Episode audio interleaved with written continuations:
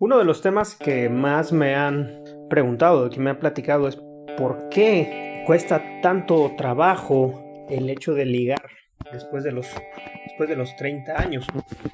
Y es que la verdad sí es bastante complicado, o creo yo que es mucho más complicado hacerlo en este tiempo. Porque al final de cuentas la vida ya no es lo mismo cuando tienes 15, 16, 20 a cuando llegas a los 30 años, porque la cuestión de la adultez eh, que termina con ciertos, con ciertos ciclos. Primero vamos por lo siguiente.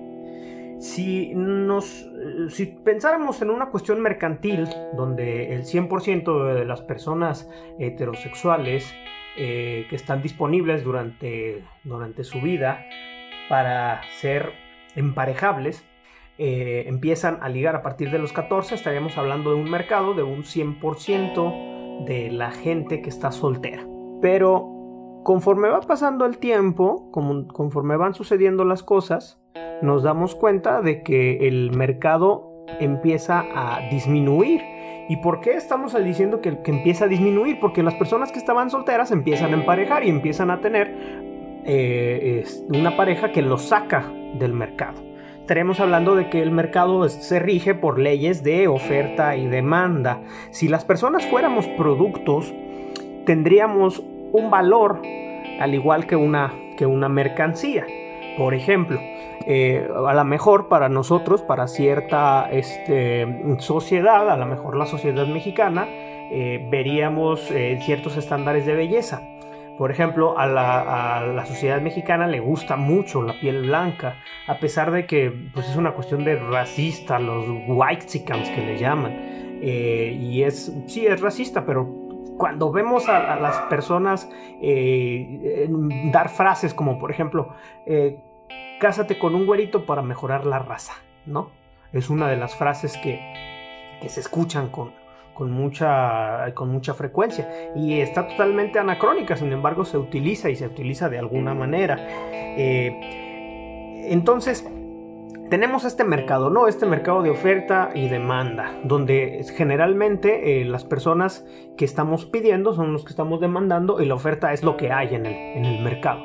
Entonces, yo como persona me pongo un valor, cada persona tiene un valor según su autoestima y su seguridad personal.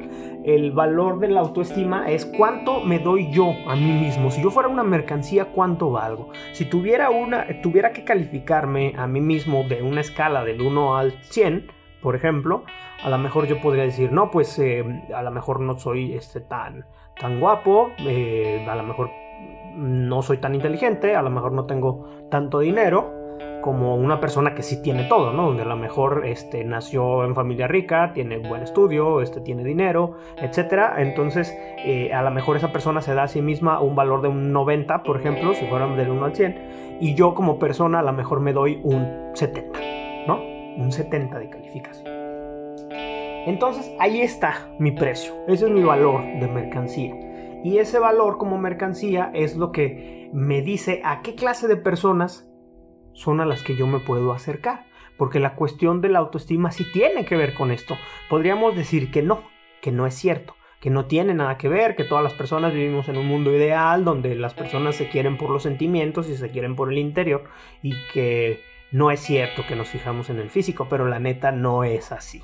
No lo es, no lo es, no lo es. Si fuera así, no tendríamos a los personajes de Hollywood que son muy bien pagados por ser guapos, por ser los protagonistas, o este, a las personas que venden discos solamente que son por ser guapos, donde tienen cero talento, como Maluma, por ejemplo, pero sin embargo, este, el cuate está guapo, a las morras les gusta y va a vender nomás por eso. Eso es la ley de, de mercado.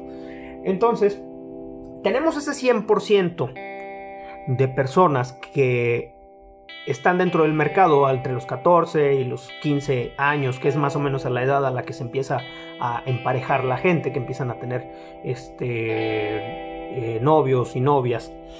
¿Por qué cuando digo, digo, dije heterosexuales hace rato? ¿Por qué digo heterosexuales? Porque el, mercado gay, el mercado homosexual tiene sus propias reglas, tiene unas reglas diferentes a estas reglas. A lo mejor algunas cosas se pueden aplicar, pero no son exactamente lo mismo, son distintas, tienen sus propios valores y sus propias mediciones que a lo mejor no están tan estudiados porque tienen relativamente poco tiempo de eh, estar siendo aceptados por la sociedad y, y donde están siendo analizados por la misma sociedad. Entonces, eh, una pareja se hace durante la secundaria, empiezan a, a ser novios y de repente sucede que por un error, por circunstancias del destino, etcétera, se casan y tienen hijos. O se juntan y tienen un hijo. O simplemente tienen un hijo, ¿no? Y terminan casándose. Entonces salen del mercado porque ya están emparejados y ya no son personas que pueden ser elegidas por otras personas porque ya están ocupados. A lo mejor después vuelven al, mercado, pero de momento están, no están disponibles.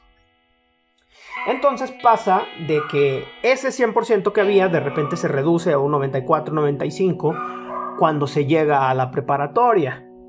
Entonces, durante la preparatoria empieza a haber ese filtro donde los de 14, 15 eran niños con mentalidad de niño, que actuaban como niño y entonces cuando se llega a la preparatoria entonces se, aumenta la inteligencia y la capacidad de las personas por simple madurez mental.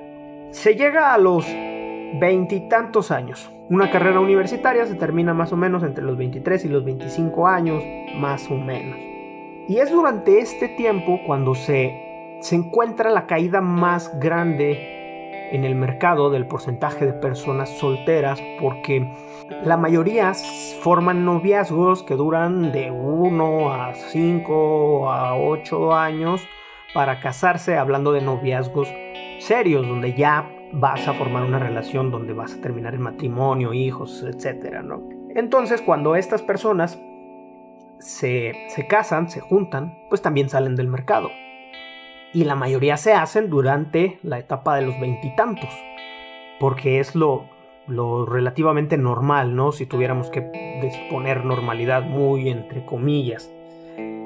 Entonces la caída del mercado vendría a ser de un noventa y tantos por ciento, probablemente yo me imagino que puede llegar a caer a un 50, 60 por ciento probablemente.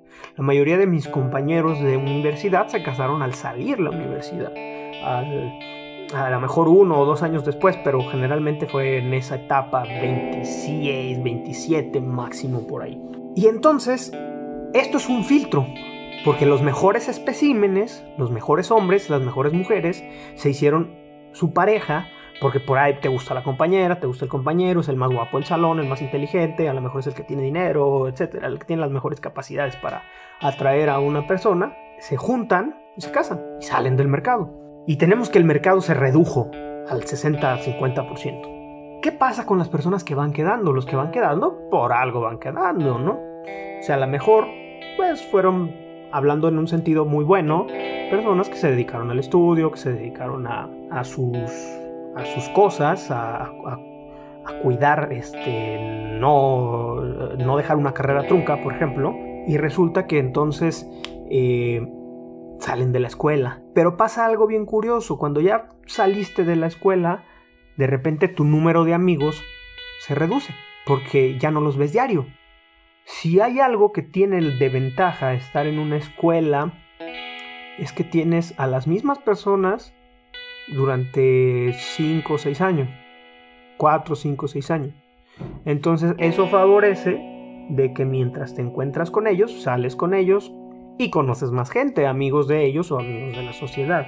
Entonces, allí es cuando puedes conocer otra pareja, que a lo mejor no son tus compañeros, a lo mejor es alguien de fuera, pero lo conoces. Sin embargo, cuando ya salió de la escuela, cuando saliste de la escuela, y de repente te encuentras en el mundo laboral, puedes conocer compañeros y casarte allí. Pero también suele haber una diferencia de metas entre lo que tú quieres con lo que las otras personas quieren. Porque ¿qué pasa? Que hay personas que se pusieron a trabajar muy jóvenes, que decidieron no estudiar una carrera, por ejemplo, empezaron a, trabajar a los 17, a los 19, a los 20 años, y probablemente ya tuviste una pareja previa a lo mejor una pareja este, eh, con hijos, a lo mejor una pareja seria, y de repente te vuelves a enfrentar a la cuestión del mercado. Y mucha gente pierde la noción de cómo se hace para ligar, cómo se hace para volver a emparejar, a conocer personas. Entonces, eso causa una, una desviación entre lo que una persona quiere y lo que la otra quiere. Generalmente en los trabajos conoces gente con etapas totalmente distintas a la etapa en la que tú puedes llegar a estar. Porque vas a encontrar divorciados, casados, este, uno que otro soltero y gente que a lo mejor no te gusta. Y que hay trabajos que involucran estar encerrado en una oficina durante 8 o 12 horas. O en un consultorio 8 o 12 horas. O en un salón de clases dando clase con los mismos compañeros por 10 años.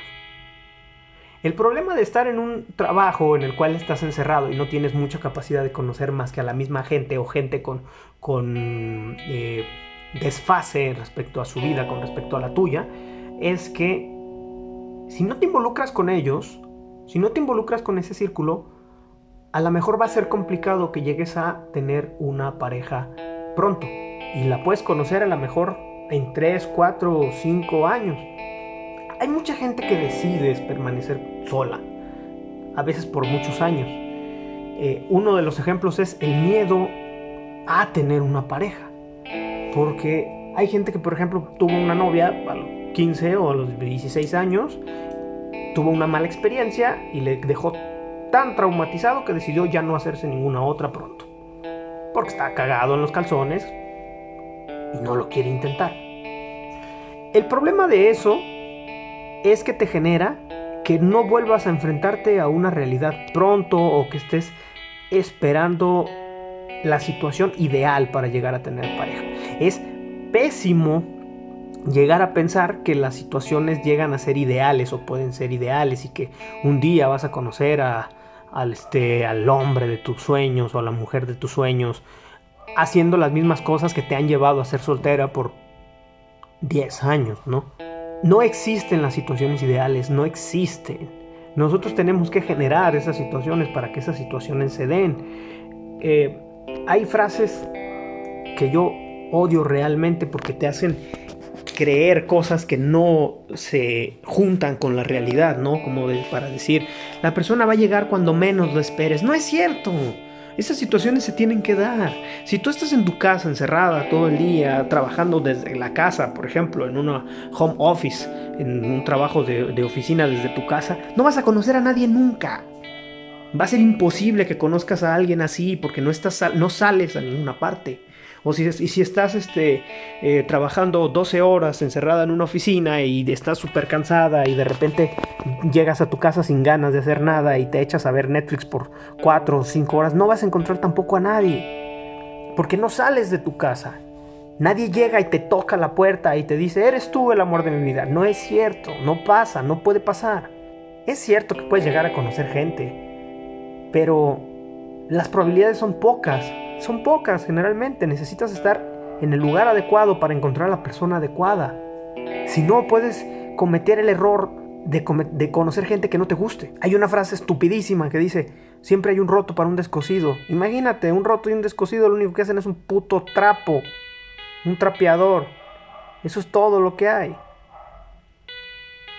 Para llegar a conocer a una persona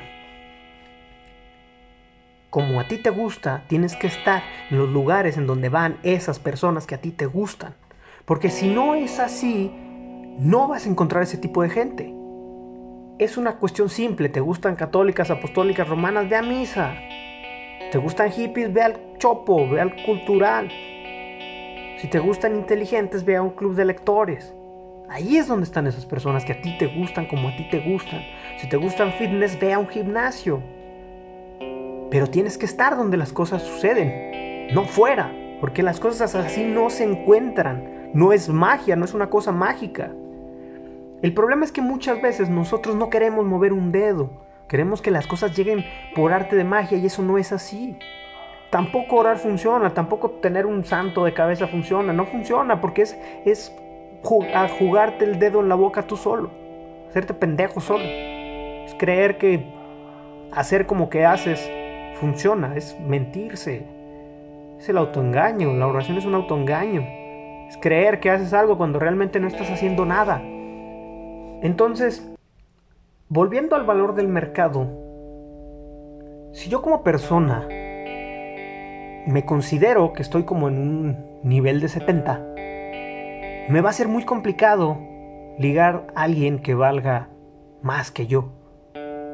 Porque la mayoría de la, la, gente se da cuenta de eso.